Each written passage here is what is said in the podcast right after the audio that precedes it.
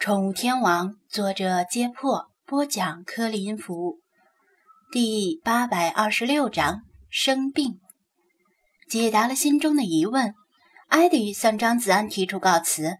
他来中国是有工作的，不能在滨海市耽搁太久。张先生，如果你将来造访旧金山，请务必来咱们的基金会。我的同事们都很想见到你。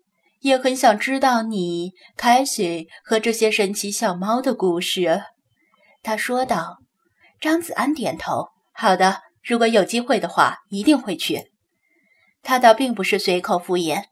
蓝色巅峰的蒂姆和劳伦夫妇也邀请他再访美国，因为他训练出的会跳舞的布偶猫极受欢迎，在当地奇货可居，价格被炒到了天上。尝到甜头的夫妇俩希望他能够抽出时间再去一趟洛杉矶。洛杉矶和旧金山相隔五百多公里，在人人有车的美国并不算远，租车的话可以很方便的开过去。上次去洛杉矶时天气较冷，只逛了逛好莱坞。如果再去的话，肯定要多玩玩。艾迪欣然说道：“好的。”我们的大门永远向你敞开，随时欢迎你的到来。张子安送他出门，这时才发现刚才的女记者和摄影师不知道什么时候已经悄悄离开了。艾迪拦住一辆出租车，张子安帮他告诉司机去机场，然后目送出租车驶离。小雪一直用手机对准张子安，把女记者艾迪和他的互动完整的。带给了直播间的观众，胳膊都举得酸了。哎呀，我把雪球给忘了！他猛然想起，雪球的毛刚剪了一半，依然可怜兮兮的趴在盆里等他继续剪。对不起，雪球，都怪我不好。他心疼的把他抱起来，上半身毛长，下半身毛秃的他，简直惨不忍睹。直播间的观众们还在讨论着刚才发生的事情。真没想到，科比店长偶尔也有慷慨大方的时候。我不听，我不信，我不管，这不是我认识的科比店长。呵呵，出现了否认三连。你们怎么傻乎乎的？科比店长每捐出一块钱，势必要从咱们身上坑走十块钱。真笑了，害我白白感动了半天呢。小雪表面上没说什么，但心里也很感动。第一次知道张子安还有另外一面。如果不是怕他的雪球受欺负，他也很想买一只阿比西尼亚猫回去，就当是为癌症研究贡献一份自己的力量。因为他家有的亲戚就是死于癌症，到了那个地步。就不是用钱能解决问题的时候，再多钱也没用。他拿着小剪刀为雪球剪毛，经过练手之后，动作变得娴熟起来，胆子也更大了，不再像之前那样战战兢兢下剪子，剪出来的效果反而比之前要好。赵琪和诗诗分别选购了猫粮和狗粮，走到收银台结账。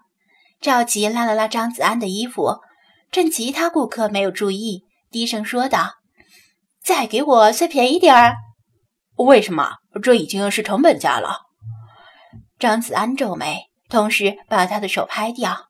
“你看，你人红是非多，以后说不定有需要我帮忙的时候。诗诗啊，她可是名牌大学法学院毕业的高材生，可以免费为你做法律咨询呢。”赵琪套近乎。诗诗蹲在地上，兴致勃勃地逗那条迷你贵宾犬玩，浑然不知道闺蜜已经把自己给卖了。免了，好意心领。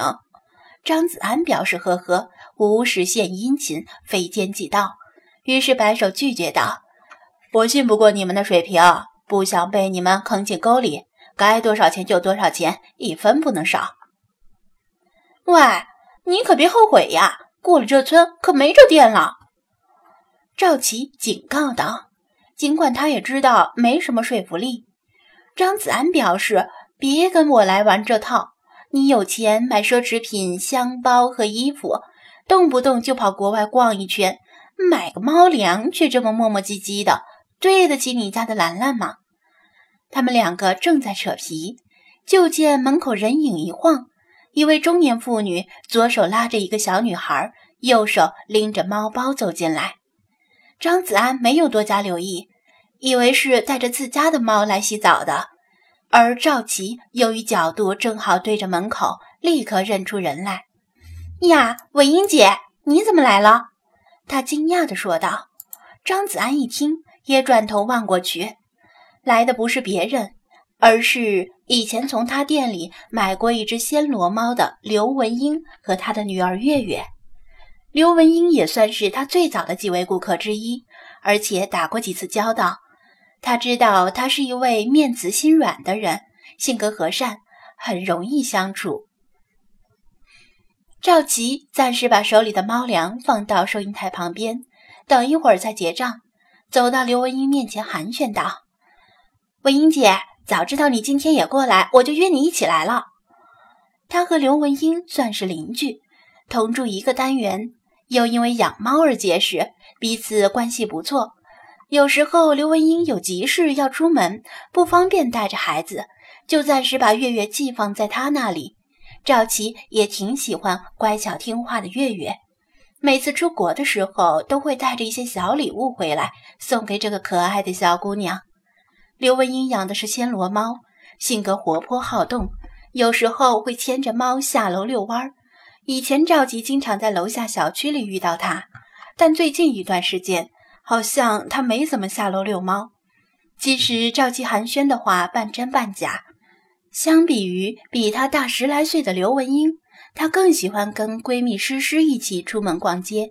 毕竟兴趣爱好相近，偶尔还会嘻嘻哈哈打闹在一起。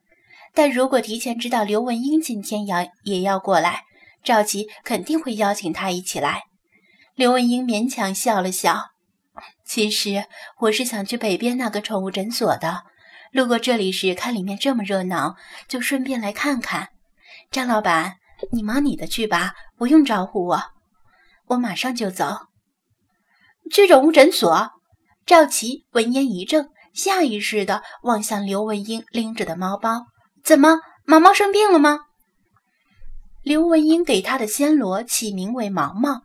因为他的女儿月月以前总是口齿不清地喊着“猫猫”，然而可能是角度不对，或者是因为毛毛全缩在猫包最里面，赵琪看不清猫包里的情况。刘文英为难地点点头，好像是生病了，但不知道是什么病。